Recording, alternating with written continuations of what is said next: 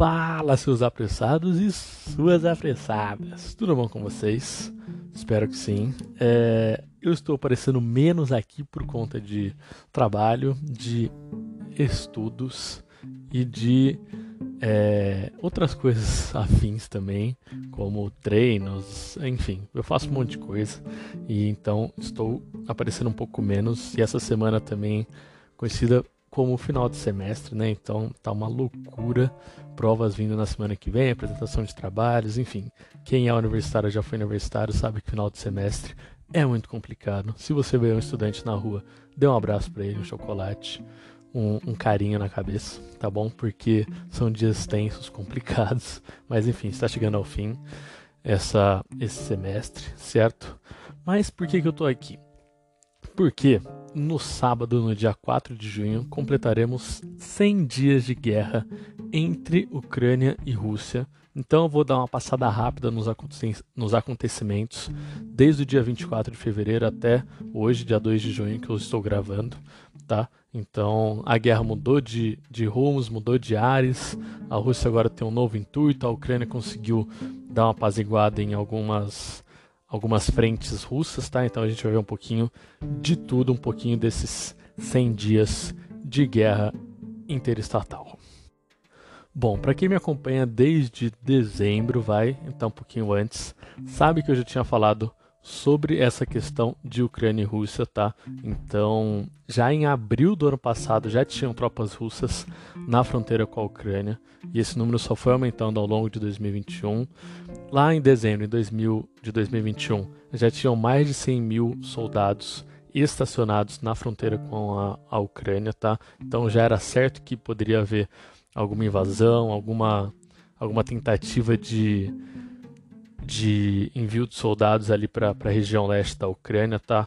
O Zelensky já havia avisado, mas ninguém deu bola, tá bom? Ninguém é, se fez a par da situação, enfim. Então, desde dezembro já tinha essa, toda essa tensão ali no leste ucraniano, no leste europeu, e isso só foi se construindo ao longo dos meses, tanto que no dia 24 de fevereiro tivemos a invasão russa em várias frentes no leste ucraniano, tá bom? Desde a da Bielorrússia até toda a fronteira com a Rússia. Então, desde o dia 24 de fevereiro, temos tropas russas em território ucraniano, certo? Então, mas a invasão russa, ela começou de uma forma verbal, porque na semana do, dia 24, dia 24 de fevereiro, ele foi uma quarta-feira, tá? Então, enquanto era madrugada aqui, já era é, manhãzinha lá na, na Ucrânia, já estava acontecendo a invasão, só que na segunda-feira daquela semana, o Putin já deu algumas declarações que já mostravam o que, que ele estava prevendo para o futuro, o que ele queria para o futuro, tá? E que realmente aconteceu. Então, na segunda-feira daquela semana, ele declarou Luhansk e Donetsk como independentes, tá? Então, ele ele aceitou que haviam, haviam separatistas ali dentro daquela região, separatistas pró-Rússia, tá? Então, e assim, ele não estava errado, porque a maioria da, da, das pessoas ali, em torno de quase um milhão de pessoas, eram separatistas pró-Rússia, e desde 2014, quando Putin invadiu a Crimeia, e eles viram que essa anexação de, de partes ucranianas muito relacionadas à Rússia poderia ser possível, então as cidades de Donetsk, Luhansk, toda a região do Don, de Donbas ali, tiveram separatistas russos que viram com bons olhos essa invasão russa à Crimeia em 2014. Então eles, desde 2014, a Ucrânia também está em uma guerra civil com a região de Donbas, tá? Só para a gente ter um, um, contexto um pouco mais histórico. E, e essa, esses separatistas pró-Rússia, ele vem construindo um, um laço, um vínculo muito mais próximo com a Rússia desde 2014. Então, como eu já disse, são mais praticamente um milhão de pessoas que já têm o, o visto russo, passaporte russo, então é uma região com, com muitas pessoas que estão ligadas tanto à, à língua, à cultura, quanto às políticas da Rússia do Putin, tá bom? Então já é algo que não foi algo que aconteceu do dia para noite, de um ano para o outro, é algo que já vem se construindo desde 2014, certo? E aí no dia 24 é, o Putin invadiu, mas não só invadiu a região de Donbas, tá? Que ele que ele chama, chamou de independência, mas ele invadiu outras partes da, da Ucrânia, desde da fronteira com a Bielorrússia ali, descendo por Chernobyl até a região de Kharkiv, que é a segunda maior cidade da Ucrânia, que fica no, no, no, nordeste ali da Ucrânia, vamos dizer. Então ele invadiu lá. Não foi uma, uma, uma tentativa de invasão somente na região de Donbas, foi uma tentativa de, de conquista das maiores cidades da Ucrânia e do tentativa de conquistar o território inteiro ucraniano. Só que ele viu que o território ucraniano era muito grande, o, os civis ucranianos eles iam lutar também, a, o exército ucraniano não era tão forte, só que ele, eles têm uma, um patriotismo muito forte, então eles lutaram e vão lutar até o final. O envio de armas, envio de tropas, envio de de tanques e, e, todo aparato militar de outros países também estava chegando, então a Ucrânia estava sendo municiada por outros países, tá? Então, assim, o Putin ele achou que ia ser uma, uma invasão que nem foi na Geórgia, na Chechênia, que ia ser muito rápido, só que a, a diferença, as dimensões territoriais eram muito diferentes, a Chechênia é, é muito menor perante a Ucrânia, a Geórgia também é um, é um país muito pequeno, então o Putin ele realmente o Putin e os militares ali que, que, planejaram essa ação, eles foram muito.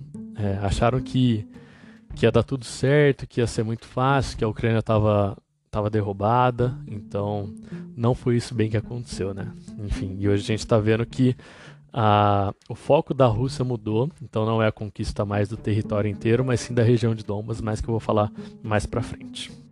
Então, por praticamente dois meses, vamos dizer assim, do dia 24 de fevereiro até o dia 24 de abril, a gente pode delimitar esse tempo. Não foi realmente esse, esses dois meses, mas a gente pode delimitar como, como um parâmetro, tá? O, o Putin ele tinha como alguns objetivos ali dentro da Ucrânia: desnazificar a Ucrânia, desmilitarizar a Ucrânia e conquistar a Ucrânia por inteiro, fazer da Ucrânia mais um, um protetorado russo tá? Só que as expectativas dele eram maiores do que as reais, maiores do que as possíveis, então foi algo totalmente falho, foi, assim, totalmente um fracasso dessa operação russa, essa operação militar, ou como ele chama, operação especial, né? Enfim, cada um chama do jeito que quiser. Então foi, a gente pode dizer que foi realmente um fracasso, foi um planejamento totalmente falho, totalmente pífio da Rússia, tá bom? Então, eles entraram nesses dois meses. Eles entraram com o intuito de desnazificar a Ucrânia, tá? Porque, assim, eu, eu, já falei em alguns outros episódios, em alguns outros posts, em alguns vídeos no, no Instagram também. A, a Ucrânia, ela tem alguns pelotões. É, pelotões? Pelotões? Pelot, acho que é pelotões, enfim. Professores de português me corrijam, mas queria que seja pelotões. Que, que são nazificados, como é o, o caso do batalhão de Azov, que estava lá em Mariupol, que estava na, na siderúrgica de Azovstal, tá bom? Então, esse sim é um batalhão totalmente neonazista, tá? Então, a gente tem algumas alguns focos mais mínimos, assim, a questão de, de nem 1% da população da Ucrânia, que é uma população, uma das maiores do mundo, de 44 milhões, tá? E a, a maior da Europa ali. Então são pequenos focos ali na, na Ucrânia, tanto que na eleição do Zelensky em 2019, o partido neonazista, o partido neonazista que existe lá, ele perdeu assentos dentro do parlamento ucraniano, então a, a, presença de neonazistas ali é cada vez menor, mas enfim, como eu já disse, não só na Ucrânia, mas em qualquer outro país do mundo vão ter neonazistas, vão ter pessoas que, que aderem a esse movimento, aderem a essa essa ideologia, tá? Então a gente não pode fugir, é algo que surgiu no, na década de 20, de 30 e que vai continuar pra, com a gente pro resto da vida. E o intuito é diminuir essa, essa participação deles, deixar como só uma, uma ideologia de porão, né? Uma ideologia que vai ser é, vai ser compactuada por, por algumas pessoas num porão de uma casa em um bairro afastado. Enfim, essa, essa é a nossa meta, tá? Então o Putin ele queria desmilitarizar esse desmilitarizar não, desnazificar a Ucrânia. Ele também queria desmilitarizar a Ucrânia, certo? Só que foi uma é meio complicada essa situação porque o, a Ucrânia ela tem, tem o seu exército, óbvio, só que não é um exército muito forte. Muito pelo contrário, eles possuem nem 10% do, do, do que é o contingente russo. Então, o contingente russo tem praticamente 2 milhões de soldados na Ucrânia tem, é, olhe lá, 200 mil soldados, então não é um, um, exército forte, muito pelo contrário, tá? Só que, o que acontece?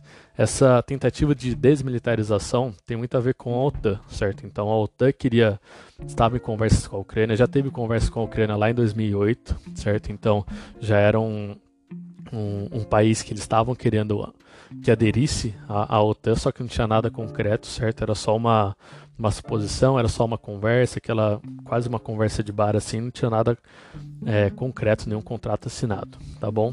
Então era só uma, uma suposição, mas o Putin não queria a OTAN no, no seu quintal, que a gente pode dizer que é o quintal dele, ou na, na fronteira ali, diretamente com a Rússia, tá? Então ele, ele não quis isso, foi um dos motivos que ele invadiu para meio que dar um susto na Ucrânia, falou assim, ó, eu não quero eles aqui, eu não quero que vocês é, façam acordos com ele. Poderia ser um.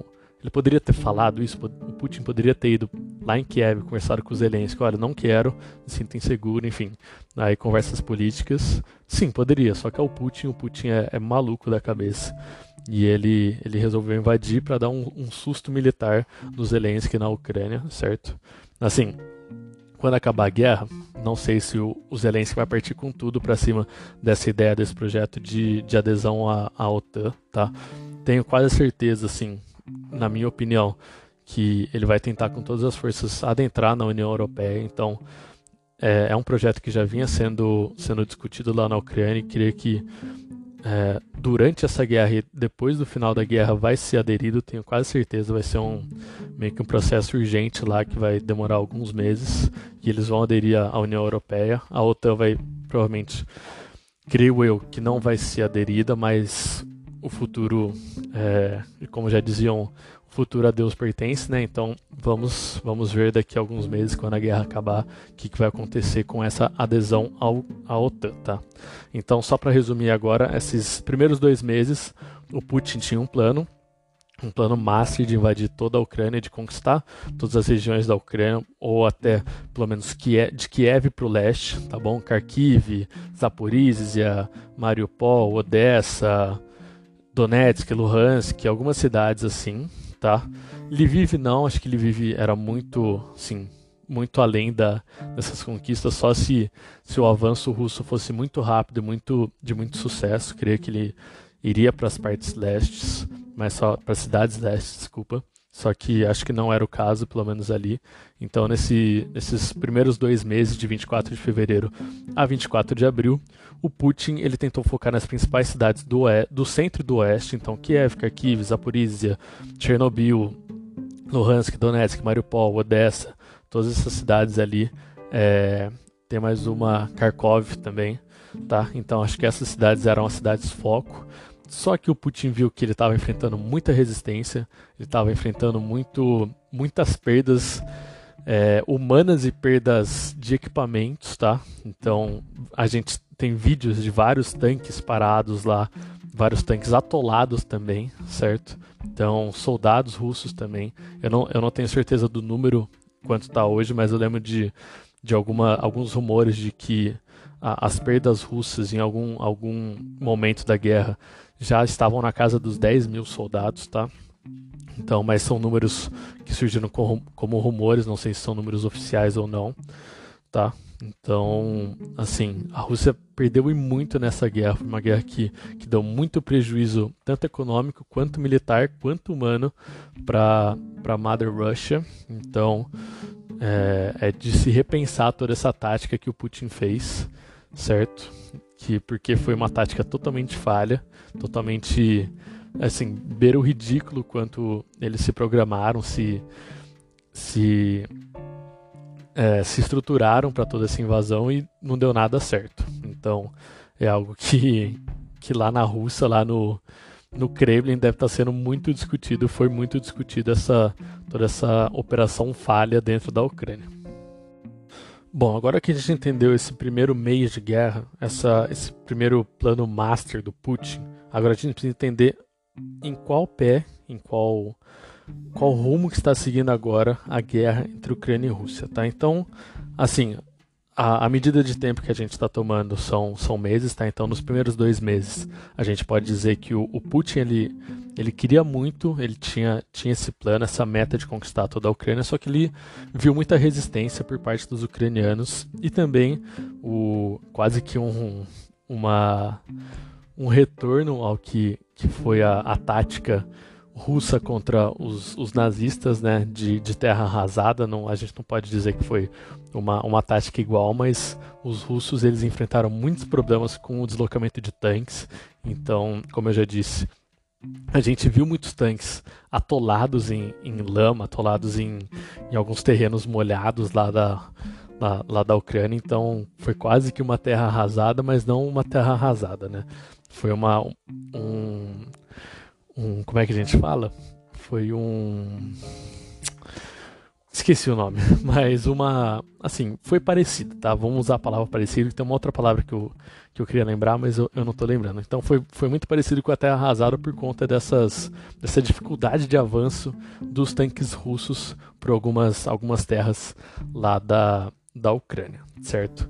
Só que aí a partir do dia 24 de abril, que é o dia que a gente delimitou aqui para que no que ocorreu uma mudança de, de rumo, uma mudança, uma mudança de tática da, da Rússia, é, a Rússia ela viu que, que esse avanço por todo o centro-oeste ali, da, o centro-leste da Ucrânia, ele, ele foi falho, eles focaram em lugares em que a população era muito mais próxima deles, era muito mais a favor dessa invasão deles, era muito mais a favor dessa anexação russa. Então, Lembrando, em 2014 eles já tinham a Crimeia, e aí na, na semana do dia 24 que é de fevereiro, que é a semana da invasão, eles declararam as regiões de Luhansk e Donetsk como independentes. Então, a partir do dia 24 de abril, eles foram com tudo para cima dessas regiões para conquistar essas regiões, certo? Então, a partir do dia 24 de, de abril, o foco mudou totalmente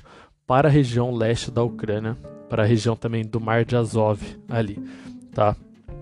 Então o Putin agora, é, desde o dia 24, faz mais ou menos um mês e, e, e oito dias. Ele está totalmente focado. Todas as tropas russas elas saíram das, das cidades como Kharkiv, Kiev, até Zaporizhia, que foram conquistados, até Chernobyl. Chernobyl eles saíram de lá também. E agora as tropas russas estão totalmente concentradas na conquista de 100% dessa, dessa região do leste ucraniano, que é a região do Donbas, e também todo o litoral, litoral do mar de Azov, certo? Então, o que aconteceu? No dia 9 de maio é comemorado o dia da vitória lá na Rússia, certo? Mas o que é esse dia da vitória? Esse dia da vitória é comemorado porque lá na Segunda Guerra Mundial, dia 9 de maio, é, os russos, com a famosa terra arrasada que a gente já comentou aqui, eles ganharam dos nazistas, tá? Então foi, foi a primeira derrota nazista que, que teve muito impacto. Então foi é sempre celebrado, todo dia 9 de maio é celebrado lá na Rússia o dia da vitória, certo? E aí o Putin ele veio com retomou aquele discurso neonazista de que eles invadiram a Rússia, a, a Ucrânia, desculpa, para desnazificar a Ucrânia, tá? Então, principalmente por conta do batalhão de Azov que está em Mariupol ou estava, porque Mariupol foi tomada recentemente, tá? Então, ele ele voltou com esse discurso neonazista, certo? E ele também ele deu um ar de esperança para os soldados russos que estão nas frentes de guerra, falando que eles estão lutando pela pátria mãe, que eles estão fazendo história pela pátria mãe, que eles devem continuar e, e conquistar tudo aquilo que, li, que lhes foram é, objetivados, certo? Então, é, no, no mesmo dia 9, Mariupol já estava totalmente cercada, então tem-se é, tem -se dados de que naquele dia 9 de maio, 90% das estruturas, das infraestruturas de Mariupol estavam totalmente destruídas e e a, a siderúrgica de Azovstal estava totalmente cercada, tá? Tivemos alguns acordos nesse meio tempo para retirada de civis, então a, a, a siderúrgica de Azovstal ela não estava totalmente tomada por, por soldados ucranianos, mas tinham tinham civis ucranianos, cidadãos ucranianos ali que estavam se protegendo da, da guerra, tá? Estavam protegendo de todo o, o bombardeio russo ali, porque era, querendo ou não, a siderúrgica era o maior maior instalação ali, onde eles poderiam ter uma maior proteção quanto ao, ao bombardeio russo, certo? Então tinham muitos civis lá, eu não tenho o número de quantos civis eram, mas eram, eram muitos, então teve até um, um cessar-fogo de alguns dias ali para retirada de civis e depois foi, foi uma guerra totalmente guerra mesmo de, de frente ucraniana contra a frente russa, certo? E aí também a gente tem a, essa nova etapa da guerra que começou ali por volta do dia 24 de abril e que realmente foi concretizada no, no dia 9 de maio, tá?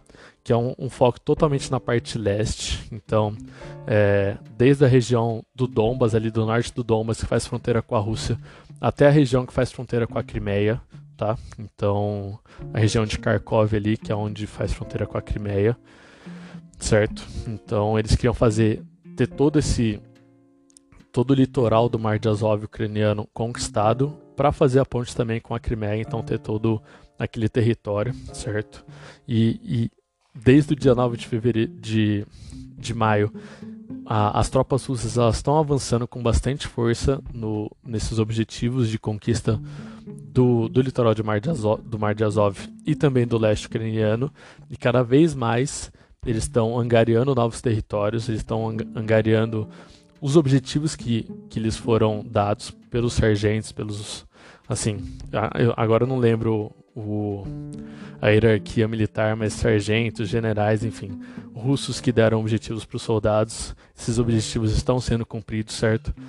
Eu tenho números atualizados que o Zelensky pelo menos passou de, de como está a situação lá na Ucrânia, certo? Então, hoje foi soltado um número, tanto pelo Zelensky quanto pela ONU, de que é, 20% do território ucraniano está ocupado, então, sim, a Ucrânia, para quem não sabe, é o maior país europeu, territorialmente falando, e 20% do, desse território foi conquistado. Ou seja, o que está acontecendo? É, esse 20, esses 20% do território ocupado equivalem a 125 mil quilômetros quadrados certo? Então é muito grande, é muito grande. Eu tive uma, eu tava vendo o, o Globo News na de manhã e o repórter que deu esse dado ele falou que esses 25, 125 mil quilômetros quadrados correspondem ao território da Bélgica, Holanda e Luxemburgo juntos.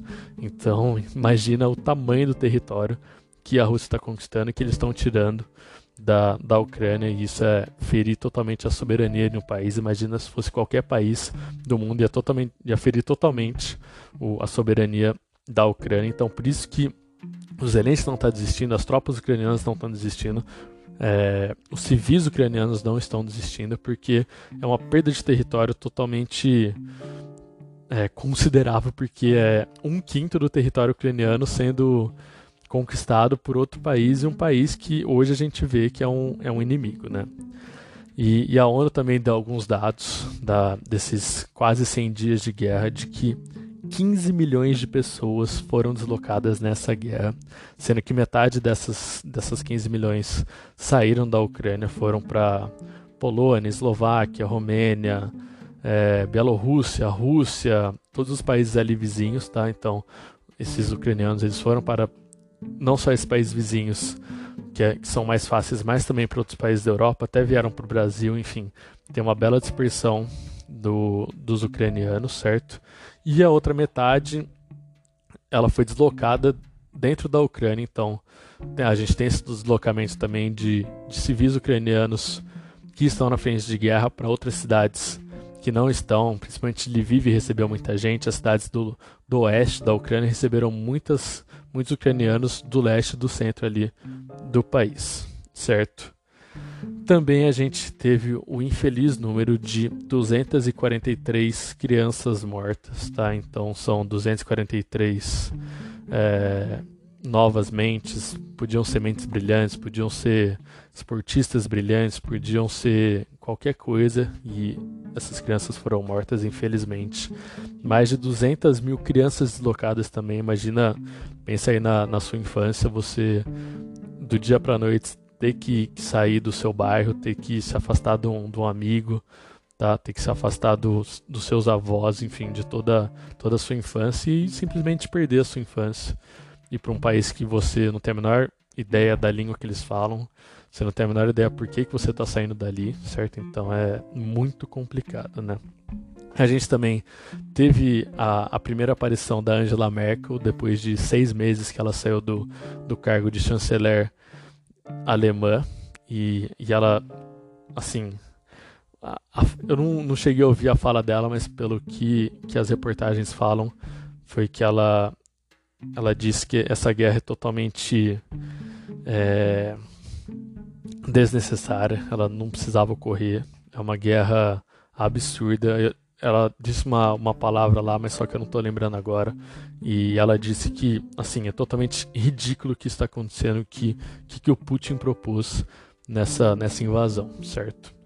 E também a gente tem a, a querida seleção ucraniana, né? Fazendo história aí. Seleção ucraniana que ela está nos playoffs para a disputa da Copa do Mundo masculina de futebol de campo do Qatar, que vai acontecer lá em dezembro. Então, na última quarta-feira, se eu não me engano, eles tiveram o primeiro jogo, a semifinal dos playoffs, contra a Escócia, lá na Escócia, e eles ganharam por 3 a 1 E agora no sábado eles têm o um jogo contra o País de Gales. Quem ganhar esse jogo vai para a Copa do Mundo, certo? Então a gente teve tem até um vídeo de soldados que estavam ali no front que assistiram o jogo por um, por um celular. Então é, quem, quem me ouve aqui sabe que eu gosto muito de futebol, então lacrimejei, confesso. E, e é, é bizarro quanto o esporte move qualquer qualquer pessoa, qualquer situação, né?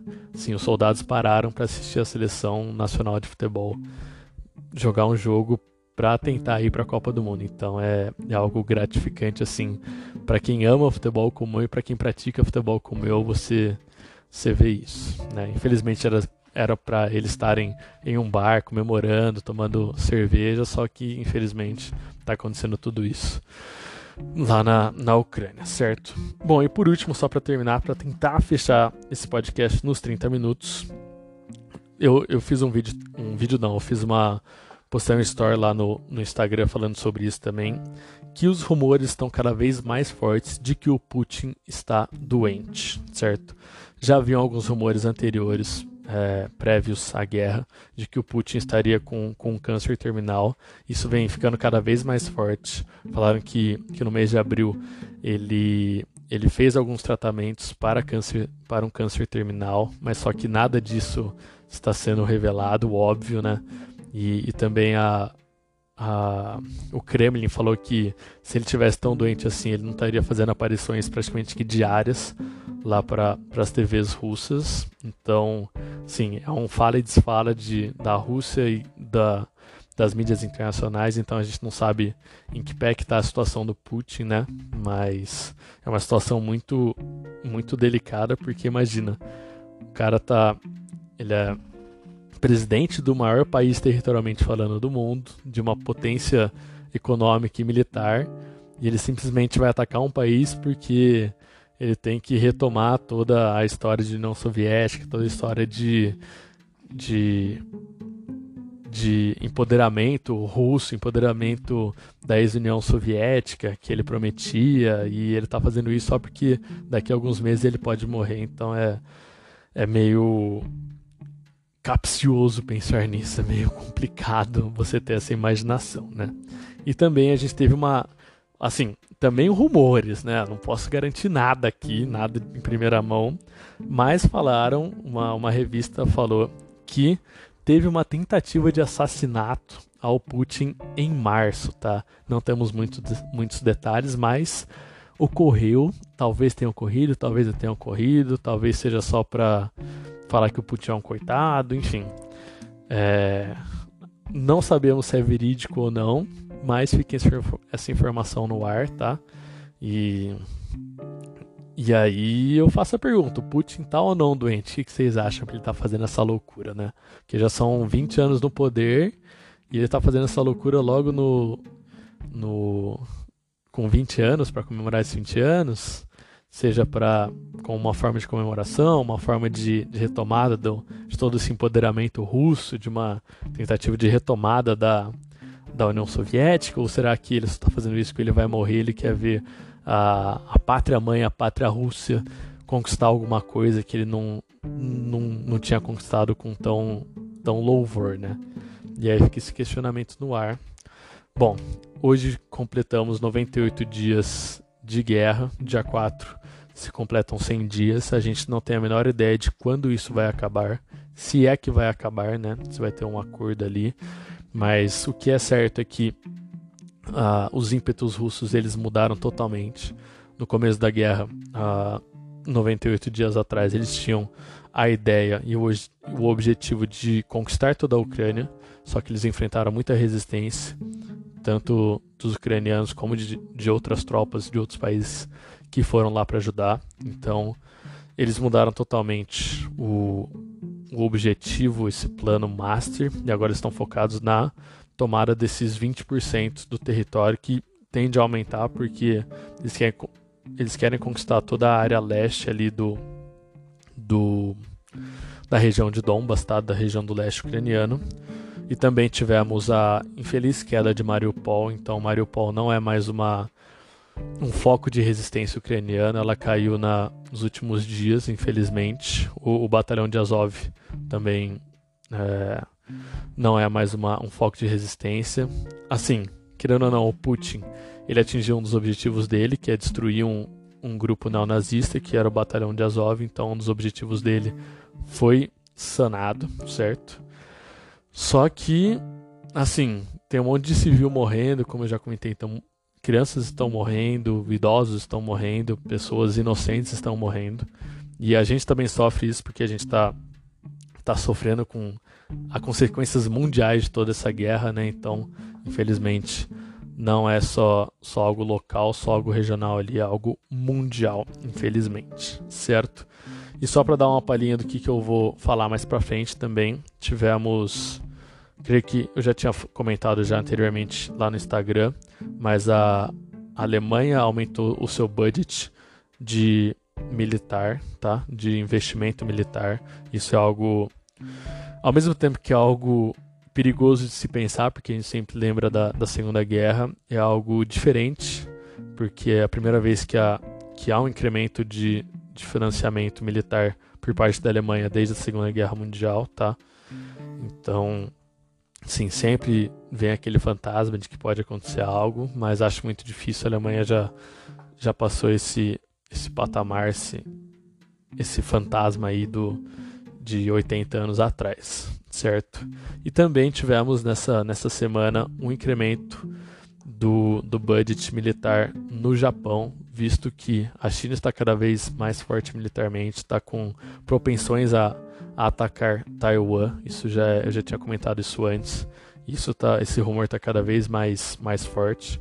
E também devido ao nosso querido Kim Jong-un, que ele está lançando foguete a rodo, né? E o Japão está preocupado com isso. O Japão é, é bem próximo ali da, da Coreia do Norte. Então eles estão preocupados com isso, mesmo com toda a proteção dos Estados Unidos. Eles querem ter uma proteção própria. Certo? Bom, esse é o resumo, então, para quem não está acompanhando muito perto a guerra da, entre Ucrânia e Rússia, certo? No sábado completamos 100 dias de guerra, infelizmente. E esse é o resumo do Política Internacional para Apressados para vocês apressadinhos e apressadas, tá bom? Um beijo, um abraço, bom resto de semana, bom final de semana e que venha o inverno para a gente.